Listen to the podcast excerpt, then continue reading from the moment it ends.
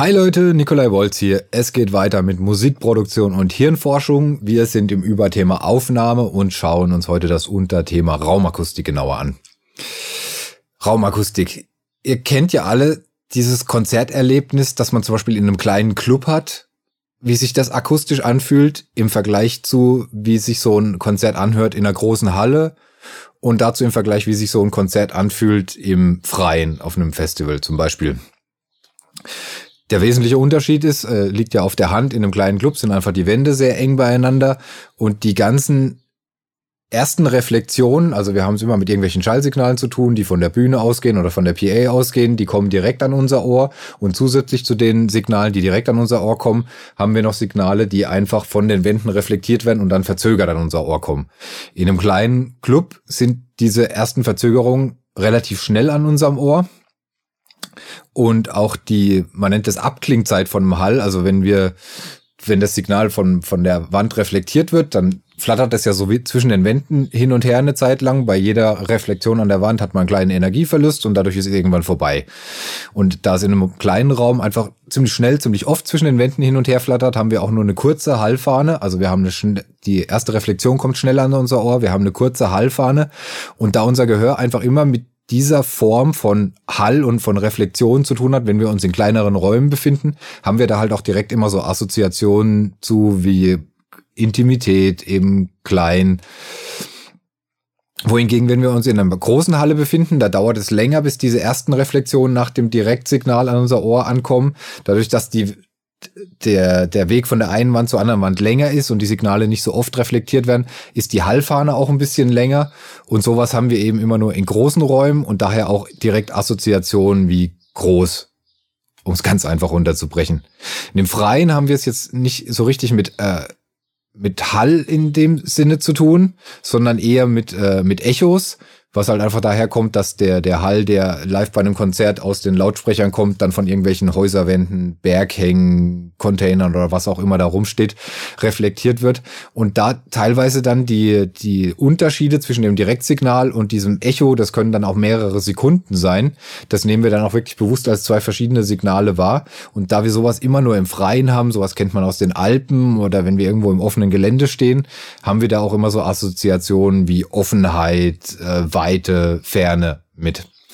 Und wenn wir jetzt in die Arbeit im, im Tonstudio reingehen, dann können wir uns das einfach schon mal so als wichtige Grundlage vor Augen halten, dass wir eben diese genannten Gefühle eben mit diesen Formen von Hall und Echos beim Zuhörer erzeugen können. Das ist schon mal so die, die, die wichtigste und einfachste Grundlage.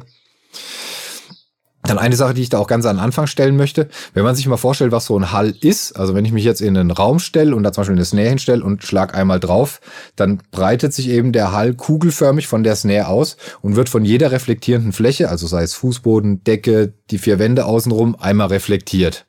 Und das heißt, ab der nachdem diese ganzen ersten Reflexionen an meinem Ohr ankommen, habe ich es ja dann schon mal mit ursprünglich einem Direktsignal zu tun.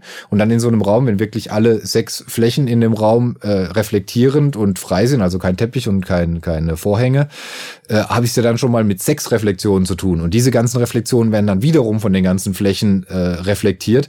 Also das bedeutet, so ein echter Hall in einem echten Raum, das wird ganz schnell sehr komplexes physikalisches Gebilde.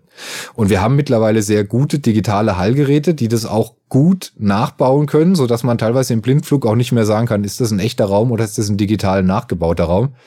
Nichtsdestotrotz sollten wir uns vor Augen halten, dass eben so ein digitaler Raum einfach immer nur eine ganz einfache Simulation von dem ist, was so ein Hall in einem echten Raum macht.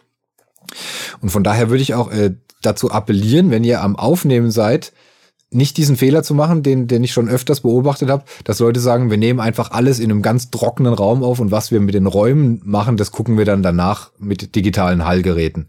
Das kann funktionieren, aber wenn ihr Räume zur Verfügung habt, die gut klingen und die dementsprechend, was ihr euch räumlich vorstellt, würde ich immer empfehlen, auch einfach bei der Aufnahme die Räume mitzunehmen. Weil, wie gesagt, das ist einfach was ganz anderes wie das, was wir digital nachbauen. Da kommt auch wieder das Thema Habituation ins Spiel.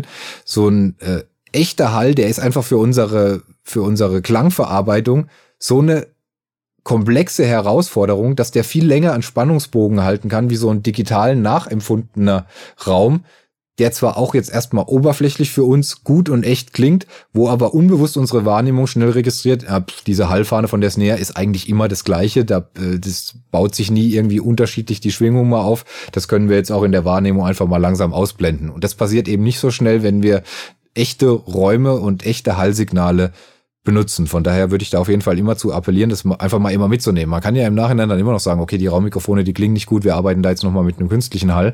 Aber wann immer sich die Möglichkeit bietet, echte, Ra echte Raumsignale mit aufnehmen. Ein wichtiges physikalisches Phänomen oder psychoakustisches Phänomen, wenn wir über Hall reden, ist der sogenannte Haas-Effekt. Der Haas-Effekt beschreibt, dass wenn wir ein Direktsignal haben, und zusätzlich zu dem Direktsignal eine Wiederholung, also zum Beispiel durch eben eine Reflexion an der Wand, also durch ein Echo oder durch, ein, durch einen Hall. Und wenn diese Reflexion in einem Zeitraum von weniger als 50 Millisekunden nach dem Direktsignal an unser Ohr ankommt, also das entspricht einer Zwanzigstel Sekunde, dann interpretiert unser Gehirn dieses, dieses reflektierte Signal oder dieses Delay-Signal als Bestandteil des, äh, des ursprünglichen Signals. Also das, wir hören dann sozusagen nicht, nicht äh, quasi Pam Pam, sondern wir hören einfach nur Pam, wir hören einen Schlag, wenn das in weniger als 50 Millisekunden an unser Ohr ankommt. Das erklärt sich einfach dadurch, dass evolutionstechnisch für uns diese Art der Präzision im Hören nicht überlebensnotwendig war. Das haben wir einfach nie gebraucht. Äh, von daher äh, packt unser Gehör das quasi einfach zusammen und interpretiert das als ein Signal. Nennt sich, wie, gesagt, Haas-Effekt, äh, werden wir gleich nochmal drauf zurückkommen. Nichtsdestotrotz äh, analysiert unser Gehör natürlich auch, wenn, wenn so eine erste Reflexion eben durch diesen Haas-Effekt als Bestandteil des Direktsignals gedeutet wird, gleicht unser Gehirn dann trotzdem auch immer diese Information ab mit eben anderen äh, Beschaffenheiten des Hals, wie zum Beispiel die Anschwellzeit, also wie lange dauert es, bis, bis diese ganzen Reflexionen äh, gebündelt sind und da quasi so das Pegelmaximum im Hall erreicht ist und wie lange dauert die Abklingzeit des Hals, also bis, bis quasi die Energie verloren ist und äh, das, der Hall vorbei ist, ganz einfach gesagt. Und diese ganzen Informationen, also wie lange dauert die erste Reflexion, wie lange ist die Abschwellzeit des Hals und wie lange ist die Abklingzeit des Hals, verpackt unser Gehirn zusammen und schließt darauf Rückschlüsse darauf, in was für einem Raum wir uns befinden. Und ihr kennt das vielleicht, es gibt blinde Menschen, die sich äh, dieses, dieses sogenannte Sonarverfahren äh, antrainiert haben und durch so Schnalzgeräusche gelernt haben, sich im Raum zu orientieren. Also die schnalzen einfach, hören, wie die klingen die Reflexionen, die von meinem Schnalzen zurückkommen und können dann daraus hin, und das ist, das ist faszinierend, wie präzise die sind. Also ich habe da mal so einen Bericht gesehen, wo ein Blinder dann wirklich so durch die Straßen gelaufen ist und gesagt hat, ah ja, da vorne, da kommt ein Poller, so ein Steinpoller. Hier rechts ist irgendein drahtiges Gestell, wahrscheinlich ein Fahrrad oder ein Einkaufswagen. Also sogar so, so Sachen kann man dann wirklich mit diesem Sonarverfahren äh, orten und ist eben darauf zurückzuführen, dass unser Gehirn da schon sehr akkurat analysieren kann, wie so eine Hallbeschaffenheit aussieht. Und wenn man das trainiert, kann man sich damit dann eben sogar äh, blind im Raum orientieren wir kommen nochmal zurück auf den Haas-Effekt. Der Haas-Effekt, der wird vor allem in der Musikproduktion, macht man den sich sehr oft zunutze bei der Aufnahme von Schlagzeug. Was ich damit meine, ist, die, ist das, wenn eben unser Gehirn alle Reflexionen, die in einem Zeitraum von bis zu 50 Millisekunden nach dem Direktsignal an unser Gehör eintreffen, als Bestandteil des Direktsignals interpretieren, dann macht es ja total Sinn, wenn ich mein Schlagzeug in einem Raum aufstelle, der so konzipiert ist, dass sich sämtliche Reflexionen, die ich von dem Schlagzeug habe, über diesem Zeitraum von bis zu 50 Millisekunden einfach gleichmäßig verteilen. Also, dass ich mein Schlagzeug aufstelle und dann zum Beispiel, ich höre das Direktsignal von der Snare, ich höre kurz danach zum Beispiel die Reflexion, die ich vom Boden habe. Nach dieser Reflexion vom Boden kommt zum Beispiel die Reflexion, die ich von der Decke habe, weil die einfach höher, also da ist die Entfernung größer von der Decke zum Schlagzeug wie die vom Boden. Als nächstes kommt eine Reflexion zum Beispiel von der rechten Außenwand, dann kommt eine Reflexion von der linken Außenwand, dann kommt zum Beispiel eine Reflexion von der Wand hinter dem Schlagzeug und dann kommt nochmal eine Reflexion von der Wand hinter mir zum Beispiel. Und wenn ich das schaffe, mein Schlagzeug und meine Raummikrofone so zu positionieren, dass sich sämtliche Reflexionen über diese Zeitspanne von 50 Millisekunden möglichst gleichmäßig verteilen, dann bekomme ich ja quasi den Effekt, dass der Raum, in dem sich mein Schlagzeug befindet, zusätzlich zu dem, zu dem Direktsignal quasi wie nochmal so eine Art Verstärker wirkt und das, den Klang des Schlagzeugs einfach nochmal voller macht. Und daraus erklärt sich dann eben auch, warum die Räume, die sich als Schlagzeugaufnahmeräume bewährt haben, tendenziell etwas größere Räume sind. Also die haben dann schon meistens eher so die Größe von einem kleinen Club. Warum die eine relativ hohe Decke haben? Eine niedrige Decke macht einfach nicht so viel Sinn, weil dann die, Re die Reflexionen, die ich vom Boden habe, einfach sehr nah an denen sind, die ich von der Decke habe. Von daher, wenn die Decke höher ist, funktioniert das besser. Und man kann sich so als Faustregel einfach mal äh, überlegen, 50 Millisekunden, das ist eine Zeit, in der legt der Schall eine Strecke von 16,6 Metern genau zurück, wenn man das ausrechnet. Und der Raum muss dann logischerweise so beschaffen sein, dass der längste Reflexionsweg, also der Weg von der Schallquelle zur Wand hin zu meinem Raummikrofon, der längste Weg sollte 16 Meter sein. Und der kürzeste Weg ist halt wahrscheinlich dann einfach immer direkt das Signal, das vom Boden reflektiert wird. Und zwischen dem vom Boden und dem von der am weitesten entfernten äh, Wand sollte sich das dann einigermaßen gleichmäßig verteilen. Das ist auch wiederum direkt die Erklärung dafür, warum man selten ein Schlagzeug beim Aufnehmen einfach in einem quadratischen Raum einfach in die Mitte stellt, weil dann habe ich ja alle Reflexionen kommen dann einigermaßen äh, gleichzeitig bei mir an. Deswegen äh, sucht man da gerne so eine unsymmetrische Position. Wie man die genau sucht, gehen wir auch gleich nochmal drauf ein. Und wie gesagt, Schlagzeugräume tendenziell größer als jetzt zum Beispiel so eine Vocal Booth und tendenziell auch eher einfach nackte Wände. Gerne nicht, äh, nicht parallele Wände. Das erklärt sich jetzt wiederum dadurch, unser Gehirn mag das jetzt einfach mal blöd runtergebrochen gerne, wenn sich so eine Hallfahne möglichst gleichmäßig aufbaut und gleichmäßig ab, abklingt. Und wenn ich jetzt einen, einen Raum mit parallelen Wänden habe, dann entstehen da sogenannte so Flatter-Echos. Und da habe ich dann einfach den, den Effekt, dass eben dieses Aufbauen des Hals und das Abklingen des Hals dann einfach nicht schön gleichmäßig ist. So ein gleichmäßig Abklingen habe ich eben einfach in einem Raum, wo optimalerweise einfach gar keine Wand parallel ist, wo die Wände einfach nicht parallel gebaut sind und wo vielleicht sogar die Decke auch nicht parallel zum Boden ist. Da habe ich einfach ein schön gleichmäßiges, weil quasi jede Reflexion wieder in eine andere Richtung gestreut wird und ich nicht diesen Effekt habe, dass ich da einen äh, ein Schallsignal habe, was einfach so zwischen den Wänden hin und her flattert. Okay, das wäre das wären halt eben einfach so die Traumbegebenheiten. Wer die Möglichkeit hat, sich selbst ein Studio zu bauen und der, der da finanziell keine Grenzen hat, dann kann man sich natürlich davon einem Mathematiker einfach so den perfekten Raum berechnen lassen, der eben diese entsprechende Größe hat, dass ich diesen maximale Reflexionsweg von 16,6 Metern habe. Die Wände gut reflektierend, einfach ein festes Steinmaterial, am besten keine Wand parallel zueinander und äh, am besten auch noch die Decke auch noch nicht parallel zum Boden. Das äh, ist aber halt jetzt leider eine Situation, die, die kaum jemand hat, dass man sich sein, sein Traum Schlagzeugraum einfach selbst so bauen kann, wie man will. Was wir aber heutzutage dann auf jeden Fall als anderen großen Vorteil haben, ist einfach die Möglichkeit, dass wir heutzutage mit einem Laptop und einem Interface und ein paar Mikrofonen eigentlich aufnehmen können, wo wir wollen. Und äh, auch einfach in, in Räumen Schlagzeug aufnehmen können, die jetzt keine, keine Studio-Drum-Räume per se sind. Und eben mit diesem Wissen habt ihr es vielleicht auch ein bisschen einfacher zu gucken, welche Räume suche ich mir aus. Eben nicht zu klein, äh, nicht zu sehr gedämmt, äh, das sind dann alles so Faktoren, die können euch dann vielleicht helfen. Aber schlussendlich bleibt einem eigentlich nur, um es wirklich beurteilen zu können, das Schlagzeug in dem Raum, den ich mir ins Auge gefasst habe, aufzubauen, da zu spielen und mir anzuhören, wie klingt es da.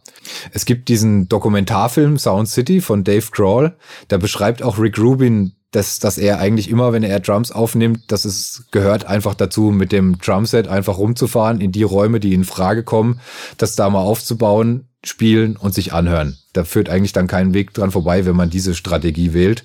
Ist zwar ein bisschen umständlich, aber dafür kann man so halt eben auch dann Räume ausfindig machen, die optimal zu dem passen, was ich mir für den jeweiligen Zweck vorstelle. Dann kommen wir mal dazu, wie ich jetzt vorgehe, wenn ich einen Raum gefunden habe, der mir der mir gut gefällt, wie ich jetzt die optimale Position für mein Schlagzeug finde und wie ich die optimale Position für meine Raummikrofone finde, um mir eben genau diesen, äh, diesen Haas-Effekt bestmöglich zunutze zu machen und zu gewährleisten, dass diese ganzen Reflexionen möglichst gleichmäßig verteilt über diesen Zeitraum von den ersten 50 Millisekunden am Raummikrofon eintreffen.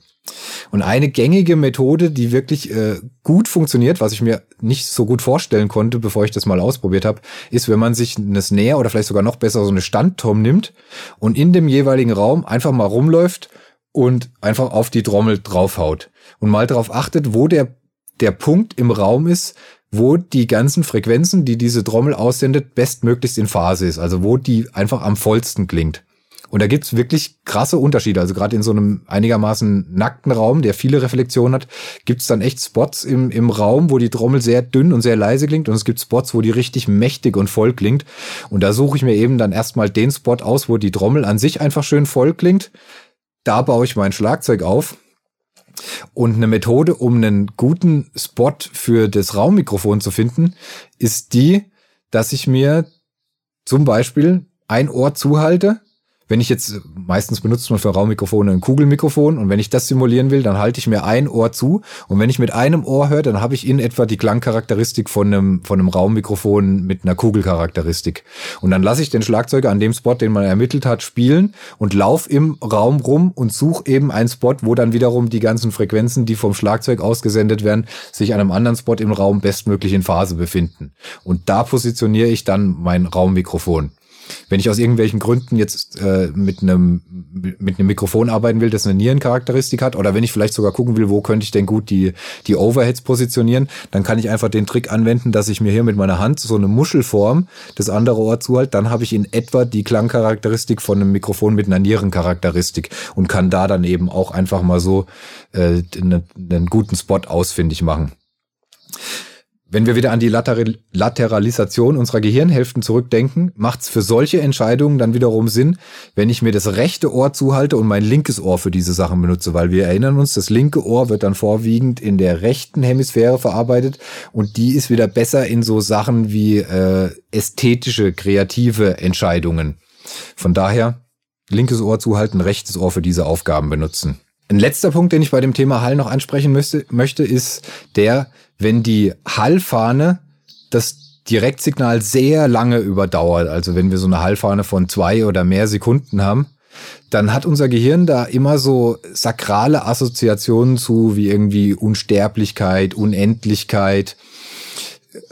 Ich weiß jetzt nicht genau, ob das daher kommt, dass wir solche langen Hallsignale halt eigentlich nur aus sehr großen Kirchen oder Kathedralen kennen.